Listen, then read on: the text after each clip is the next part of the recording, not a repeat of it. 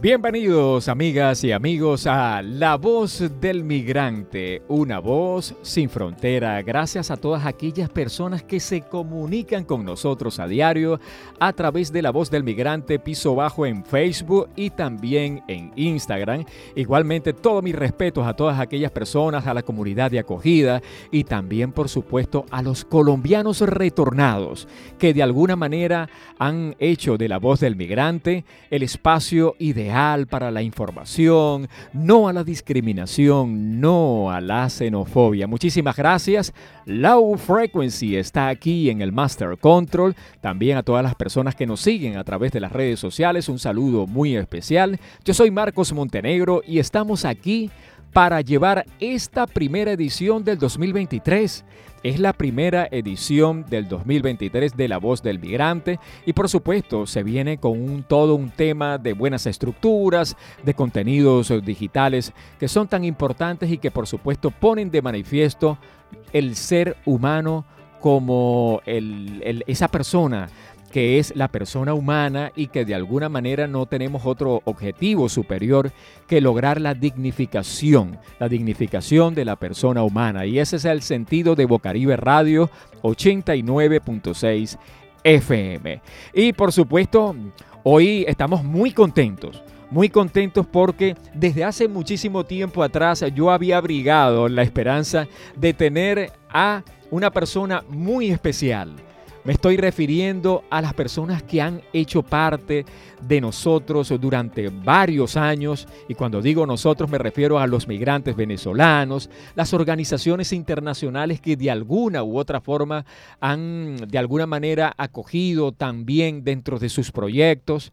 Y una de esas organizaciones es el Alto Comisionado de las Naciones Unidas para los refugiados. Un alto placer para mí recibir a Alba Marcellán, que por supuesto es la representante para el Atlántico de esta organización internacional. ¿Cómo estás, Alba? Bienvenida a La Voz del Migrante. Muchísimas gracias, Marcos. Muchísimas gracias, Bocaribe, por la invitación para, para venir al programa. Claro Muy que pendiente. Sí, claro que sí. Excelente. Bueno, y todas aquellas personas que puedan de alguna manera interactuar con nosotros a través de las redes sociales, muchísimas gracias de verdad. Y por supuesto, también es eh, un objetivo para Bocaribe Radio eh, hacer los tipos de programas incluyentes, que por supuesto, como tal lo dije, busquen la cohesión social este es el espacio, promover la integración, la solidaridad, no a la discriminación y no a la xenofobia. Bueno, Alba, nos hemos encontrado muchas veces en tantos y tantos escenarios donde definitivamente la integración juega un papel importante, pero la gente realmente quiere saber qué es el alto comisionado de las Naciones Unidas para los Refugiados, ACNUR. ¿Qué es lo que representa en sí? Muchísimas gracias por la pregunta, eh, porque es clave también que la gente sepa cuál es nuestro rol y cuál es nuestro alcance. Entonces, eh, la Oficina del Alto Comisionado de Naciones Unidas para los Refugiados nace en los años 50 y tiene presencia a la fecha en, en más de 130 países en el mundo, uno de los cuales es Colombia.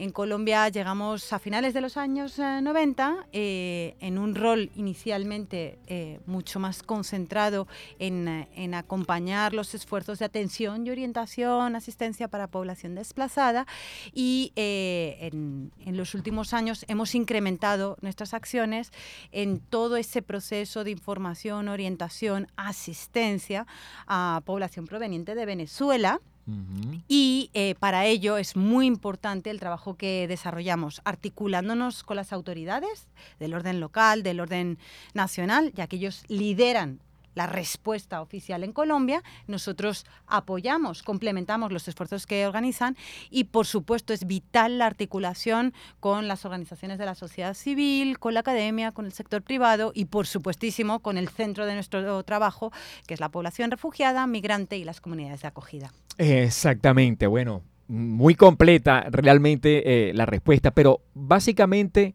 ACNUR tiene en pocas palabras como objetivo superior eh, la protección, me imagino, la asistencia y también los servicios, ¿no? Esos servicios a las personas con carácter de vulnerabilidad. ¿Es así? Sí, básicamente tenemos dos grandes líneas de trabajo que se llaman protección y soluciones duraderas, o sea, ese es el mandato de ACNUR, trabajar en pro de la protección y de las soluciones duraderas de, la población para la que trabajamos. ¿Qué significa protección para ACNUR? Significa llevar a cabo un conjunto de acciones destinadas a la población para la que trabajamos, población refugiada, desplazada, eh, refugiados retornados, personas en apátridas o en riesgo de apatridia puedan acceder a documentación y a derechos sin ningún tipo de discriminación por ser refugiados, desplazados, eh, refugiados retornados o eh, personas apátridas o en riesgo de apatridia. Además del acceso a documentación y derechos, el siguiente paso es, bueno, ¿y ahora qué? ¿Cuál es eh, la perspectiva de medio y largo plazo? Y eso son las soluciones duraderas. ¿Me quedo en el lugar en el que he llegado? ¿Me voy a, reubicar en otra parte? ¿O voy a volver a mi país de origen porque se dan las condiciones para ello? ¿En qué sentido tiene o qué aspecto cubre ACNUR en temas o en términos de orientación legal. ¿También la tiene? Sí, por supuesto. Eh, en particular aquí, hablando ya más concentrados en la zona que cubre esta oficina, que es Atlántico, Bolívar y Magdalena, hay eh, dos líneas fundamentales que son eh, los puntos de atención y orientación, que son espacios abiertos para la población a fin de recibir orientación sobre documentación y sobre las rutas para poder acceder a servicios y derechos. Tenemos eh, actualmente eh, en total eh, puntos de atención y orientación en esta zona, en Cartagena, en Magangué y en Santa Rosa del Sur, en Bolívar. En el caso de Atlántico estamos en Barranquilla, Soledad, Baranoa y Suán. Y en el caso de eh, Magdalena estamos en Santa Marta. Mm. Ellos brindan información y orientación con carácter general y hacen la remisión a instituciones o a otras eh, entidades de la cooperación internacional. Adicionalmente, uno de los aliados estratégicos que ha tenido ACNUR son los consultorios jurídicos eh, y se encuentran ubicados en universidades y en este sentido trabajamos muy de la mano aquí en Atlántico con la Universidad del Norte. En el caso de Cartagena estamos trabajando con la Unilibre, eh, para todo Bolívar con la Universidad del SINU, que es eh, la más reciente incorporación, y en el caso de Santa Marta con la Universidad Sergio Arboleda. Excelente. Hablaste de una palabra muy importante en términos de integración, y es esos aliados solidarios con el cual ACNUR de alguna manera se ha dedicado a trabajar. Y aquí hay un centro de referencia que es el centro Intégrate. ¿Cómo ve ACNUR esa integración con este centro? Nosotros empezamos desde 2019, de hecho, eh, apoyando y acompañando el Centro de Integración Local para Migrantes, que fue la primera experiencia que hubo en el distrito, eh, ahí en articulación con OIM y posteriormente se fueron sumando más agencias y organizaciones del, de la plataforma de coordinación que cuenta Colombia. Eh, nos fuimos sumando y fue la primera experiencia que hubo de tener en un mismo espacio todos los servicios, tanto de la institucionalidad como de la cooperación, para que la población llegue a un único punto y ahí reciba toda la orientación y asistencia que está buscando, en lugar de acudir a diferentes eh, lugares, a diferentes espacios. Eh, con, la, con la apertura del Centro Intégrate aquí en Barranquilla el 22 de marzo, se cuenta con un nuevo espacio consolidado que ha aprendido de la experiencia del Centro de Integración Local para Migrantes, que tiene más actores y eh, obviamente desde ACNUR seguimos eh, articulándonos con la Alcaldía de Barranquilla para eh, brindar apoyo y acompañamiento cuando se requiera. Estás escuchando La Voz del Migrante, una voz sin frontera, low frequency. Está conmigo aquí en el Master Control. Yo soy Marcos Montenegro y también, por supuesto, Alcides, nuestro periodista estrella también de Bocaribe Radio. Mm, Alba, bueno, 7.3 millones de migrantes venezolanos están fuera de Venezuela en una suerte de, eh, buscar un, mejor futuro. Y por supuesto em, eh, es muy importante para el migrante sentirse acogido. ¿Cómo puede un migrante venezolano solicitar una ayuda de primera mano, o mejor dicho, entablar una comunicación directa con ACNUR? ¿Hacia dónde se debe dirigir? ¿Cómo sería esa dinámica de poder acceder a las ayudas o a la asistencia o a la protección que pueda tener un migrante venezolano, por ejemplo? Listo, como estaba mencionando anteriormente, una primera ventana para recibir orientación, información, son los puntos de atención y orientación. Eh, que recuerdo las ubicaciones, Cartagena, Magangué y Santa Rosa, para el caso de Bolívar, aquí en Atlántico, en Barranquilla, estamos en el antiguo edificio de la alcaldía, donde está ubicada la personería, en el Centro de Atención al Ciudadano, en Soledad, en la Casa de los Derechos, en Baranoa y en Suán, y en el caso de Santa Marta estamos en la Casa de Justicia. Entonces, esa es una primera puerta para eh, plantear cuáles son los vacíos, las necesidades y que desde eh, este proyecto, que son los puntos de atención y orientación, nuestros colegas puedan brindar eh, toda la orientación que requiera la persona. Asistencias como tal, nosotros no entregamos kits, por ejemplo, asistencia en efectivo se da solamente para los casos más vulnerables. Nuestro rol sobre todo es garantizar que la población tiene la información para saber cómo acceder a documentación según su perfil y cuáles son los servicios disponibles. Aparte de ACNUR, resaltar que el punto institucional de referencia ahora mismo para también brindar información y orientación es el Centro Intégrate. Entonces, ACNUR es una de las patas eh, que existen para acceder a estos servicios de información y orientación, pero obviamente hay muchas eh, otras agencias y organizaciones también en, territorio con los cuales nos articulamos para garantizar que la población pueda acceder a este tipo de servicios. Bueno, así que ya lo saben, ACNUR es una referencia, casi siempre la gente que confluye a jornadas o sencillamente donde se persiga el acceso a los derechos más fundamentales, siempre se van a conseguir con un personal de ACNUR dispuesto a cumplir sus objetivos, que es la protección, la asistencia, por supuesto, los servicios, y así como lo está manifestando Alba, el tema de la orientación legal. En ese sentido, en el tema de la orientación legal, existe una referencia, y es que sencillamente Colombia impuso, o mejor dicho, más bien propuso, el Estatuto de Protección Temporal para Migrantes Venezolanos, que definitivamente es el que permite de alguna manera contar la cantidad de venezolanos que se encuentran aquí. ¿Cómo se ha articulado ACNUR con el tema del Estatuto de Protección Temporal? Sí, para nosotros el estatuto es ha sido uno de los mecanismos que ha puesto en marcha el Estado colombiano para brindar eh, una alternativa para la población venezolana a fin de obtener un, documento y permanecer regularmente en el país. Pero adicionalmente, como bien mencionas, a través del Registro Único de Migrantes Venezolanos se puede realizar un mapeo de dónde está la población, cuáles son sus capacidades, cuáles son las necesidades y esa información puede servir de insumo para diseñar políticas públicas mucho más eh, dirigidas a responder a esas necesidades que no se tenían antes mapeadas. El ETPB eh, ha sido eh, un mecanismo innovador en la región que ofrece la posibilidad de que la población que cumpla con todos los requerimientos y las diferentes etapas pueda acceder eh, a, un permiso por protección temporal que tiene una duración de hasta 10 años y que te permite eh, acceder, eh, según todo lo que han dispuesto las normas, a una variedad muy amplia de derechos y servicios dentro del Estado colombiano. Es decir, en pocas palabras, el Estatuto de Protección Temporal es el, digamos, ese mecanismo jurídico que de alguna manera hace acceder a los migrantes venezolanos a los derechos más fundamentales como salud, el tema de la educación, el tema, mm, por supuesto, del acceso al mercado laboral, que de alguna manera es importante. En términos de acceso al mercado laboral, este, ¿ACNUR también tiene un componente dirigido en esa área, en ese sentido? Sí, eh, de hecho, eh, ahí hay mm, dos grandes iniciativas al respecto. Una es el trabajo con, con las instituciones y en particular con el SENA, con quienes eh, hemos renovado una carta de entendimiento para articularnos y apoyar eh, la importante eh, labor que está haciendo el SENA de cara a facilitar empleabilidad y, emprendimiento a, toda la población para la cual van dirigidos sus programas, que incluye obviamente población proveniente de, Venezuela. y después, por otra parte, el trabajo con, con socios y aliados para garantizar pues que la población efectivamente pueda acceder a, oportunidades.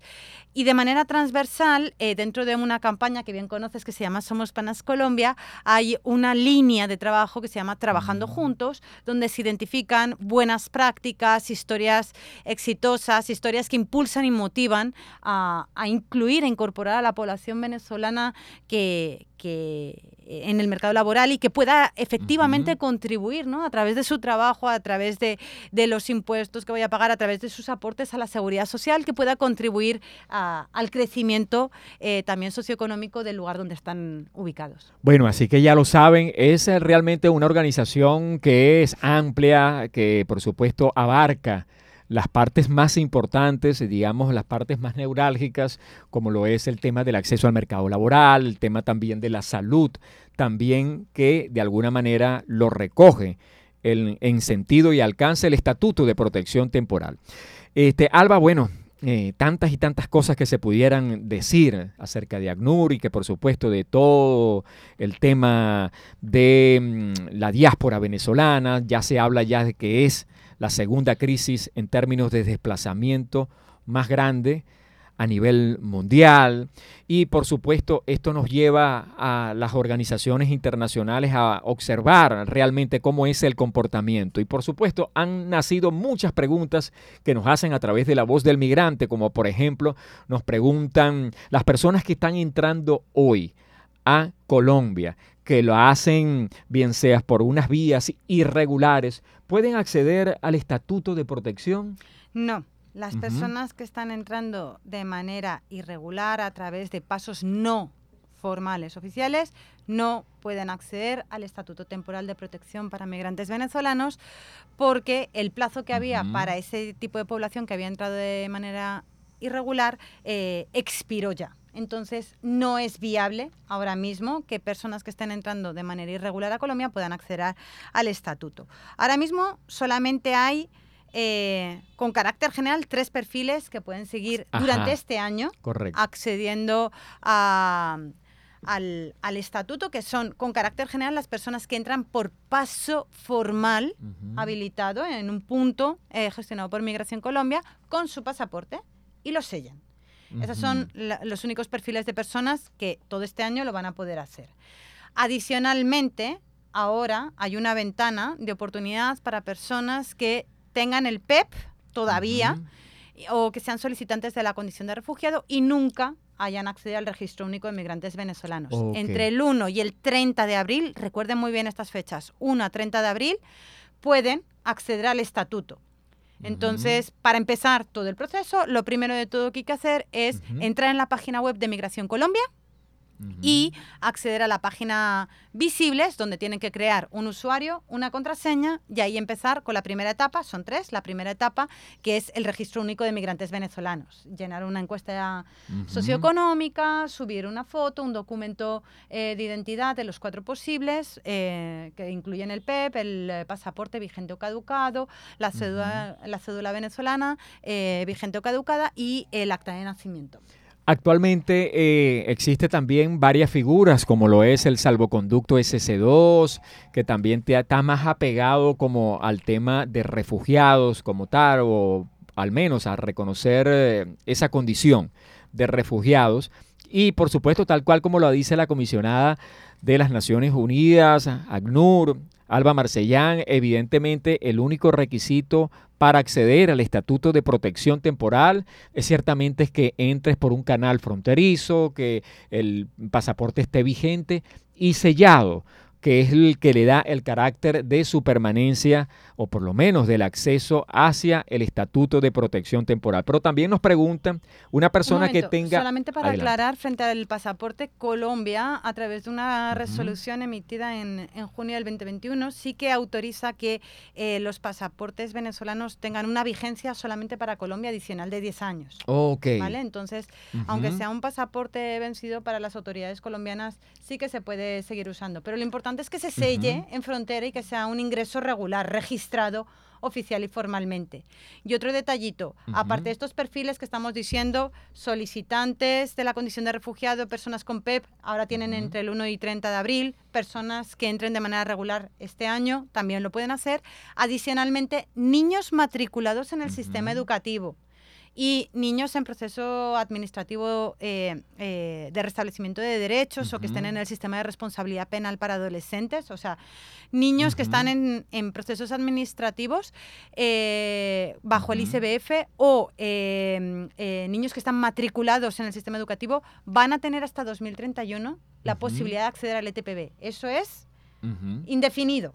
Porque se está tratando de garantizar la protección de estos niños y niñas, acceder a un mecanismo de documentación y que puedan estar regulares sin mayor dificultad en el país. Bueno, excelente. Esa es una buena noticia y que recoge también una respuesta a las personas que nos preguntan sobre si un niño o niña que esté estudiando acá en Barranquilla puede acceder al estatuto. La respuesta es sí puede acceder al estatuto, sencillamente me imagino que presentando la constancia de estudio, ¿verdad? Efectivamente, efectivamente. Entonces, si encuentran algún tipo de dificultad o no tienen la constancia, pues sería muy importante que puedan acceder por ejemplo, al centro Intégrate para notificar esa situación o a cualquiera de las otras agencias y organizaciones que estamos en la ciudad para ponernos al tanto de la situación y explorar eh, una respuesta lo antes posible con las autoridades para garantizar que pueda inscribirse en el sistema educativo y a partir de ahí, con esa constancia, poder acceder al ETPB. Ah, exactamente. Bueno, y los, los otros dos casos,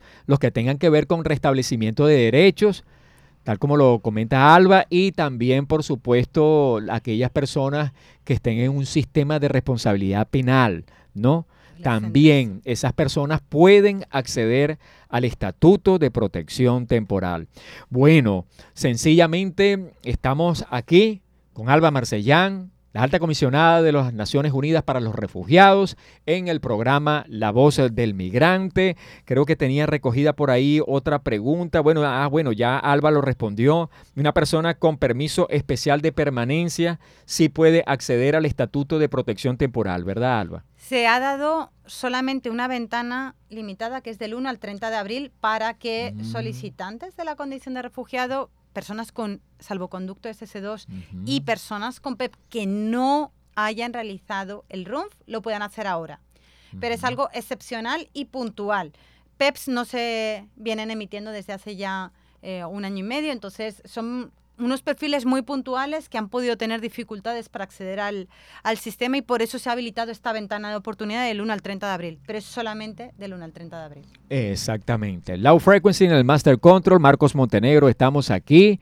Muchísimas gracias a las personas que nos siguen a través de las redes sociales y aprovecho esta oportunidad para em, hablarles acerca de un proyecto que también está haciendo referencia actualmente en términos de acceso al mercado laboral o en el apoyo a emprendimientos como lo es Oportunidades sin Frontera. Este es un proyecto que promueve eh, como actor integrador la Universidad del Norte y por supuesto busca, en pocas palabras, apoyar a los emprendedores, pero no solamente a los migrantes venezolanos, sino también a los colombianos retornados y a la población de acogida. Así que es importantísimo que se pongan en contacto de la voz del migrante para conocer, en pocas palabras, el sentido y el alcance de este maravilloso proyecto que es Oportunidades sin Fronteras, que promueve la Uninorte como actor integrador con el apoyo de otras organizaciones.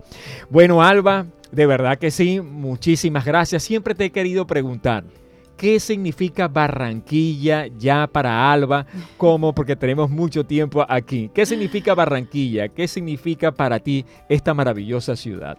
Pues ha sido mi casa por cuatro años, ha sido eh, un espacio súper importante. Aquí viví la pandemia eh, y, ha sido una experiencia única. Ha sido eh, realmente muy vibrante encontrar eh, unas autoridades muy interesadas en articularse, dispuestas a, trabajar juntos. Ha sido realmente gratificante encontrar una sociedad eh, civil como la que tiene Barranquilla, llegar a las comunidades, cómo te reciben. Ha sido realmente un honor poder trabajar estos cuatro años en Barranquilla. Así es. Ya de último, para terminar, Alba, ¿hacia dónde se deben dirigir desde el punto de vista digital, es decir, de las redes sociales, eh, las personas que nos escuchan a través de las redes sociales y de la voz del migrante. Eh, una página emblemática de ACNUR Pues eh, yo siempre recomiendo que puedan seguir en redes a Somos Panas Colombia. Eh, también ACNUR Colombia tiene su propia ah, eh, dirección o usuario de, Twitter. Estamos también en las redes sociales. Ahí replicamos información y compartimos información relevante. Y por supuesto nos pueden ubicar a través de, de los PAUs presencialmente. Eh, me gustaría también agregar que, por si acaso hay alguna duda, eh, todo el proceso del ETPB es gratuito. Correcto. Esto me parece fundamental para que quede cierre de mensaje vital. No hay que pagar por ese procedimiento. El registro único de migrantes venezolanos es gratuito, es una plataforma digital única y exclusivamente gestionada por Migración Colombia. Nadie más accede a ese sistema. Y el permiso por protección temporal la primera vez es gratuito. El duplicado cuesta alrededor de 18 mil pesos. Entonces, es un proceso accesible eh, porque eh, no, eh, casi todo es gratuito. si hay dudas, somos muchos los que estamos acompañando el proceso y apoyando a Migración Colombia para orientar, para brindar la asistencia a través telemática, de computadores, internet. Entonces, no dejen pasar la oportunidad. Es, es un momento bien importante para que ustedes puedan permanecer los próximos 10 años en el país, eh, hasta 2031 al menos. Y también otro mensaje muy importante es que es un mecanismo temporal. Antes de que concluyan estos 10 años, todo el mundo también tiene que tener muy presente que hay que hacer la transición después a una visa de residente. Entonces, el PPT es un, permiso por protección temporal y eso significa que va a haber un plazo límite a partir del cual van a tener que contar con una visa de residente. Excelente. Ha sido Alba Marcellán, alta comisionada de las Naciones Unidas para los Refugiados. Unas palabras finales. Alba, agradecido realmente de que estés aquí. Por fin tengo el grato honor de entrevistarte para La Voz del Migrante. Muchas gracias, muchas gracias por la invitación, un gusto volver a Bocaribe y eh, simplemente decirles, estamos aquí, estamos presentes para trabajar con las autoridades y para estar en comunidades. Por favor, no duden en escribirnos, en contactarnos a través de nuestros socios, aliados, en la página web, con cualquier duda. Queremos seguir trabajando en este tipo de, de medios, intervenciones comunitarias para poder llegar al máximo número posible de personas, que nadie caiga en estafas o en extorsiones, en este sentido eh, para que puedan acceder a todos los trámites y a toda la gama de servicios que se ha puesto a su disposición para que puedan permanecer en el país de manera regular y con todas las garantías. Así es. Low Frequency lo hizo allí en el Master Control. Yo soy Marcos Montenegro. La invitación para el próximo viernes, cuando a partir de las 11 y hasta las 12 estaremos en una nueva edición de La Voz del Migrante, una voz sin frontera. Chao y hasta la próxima.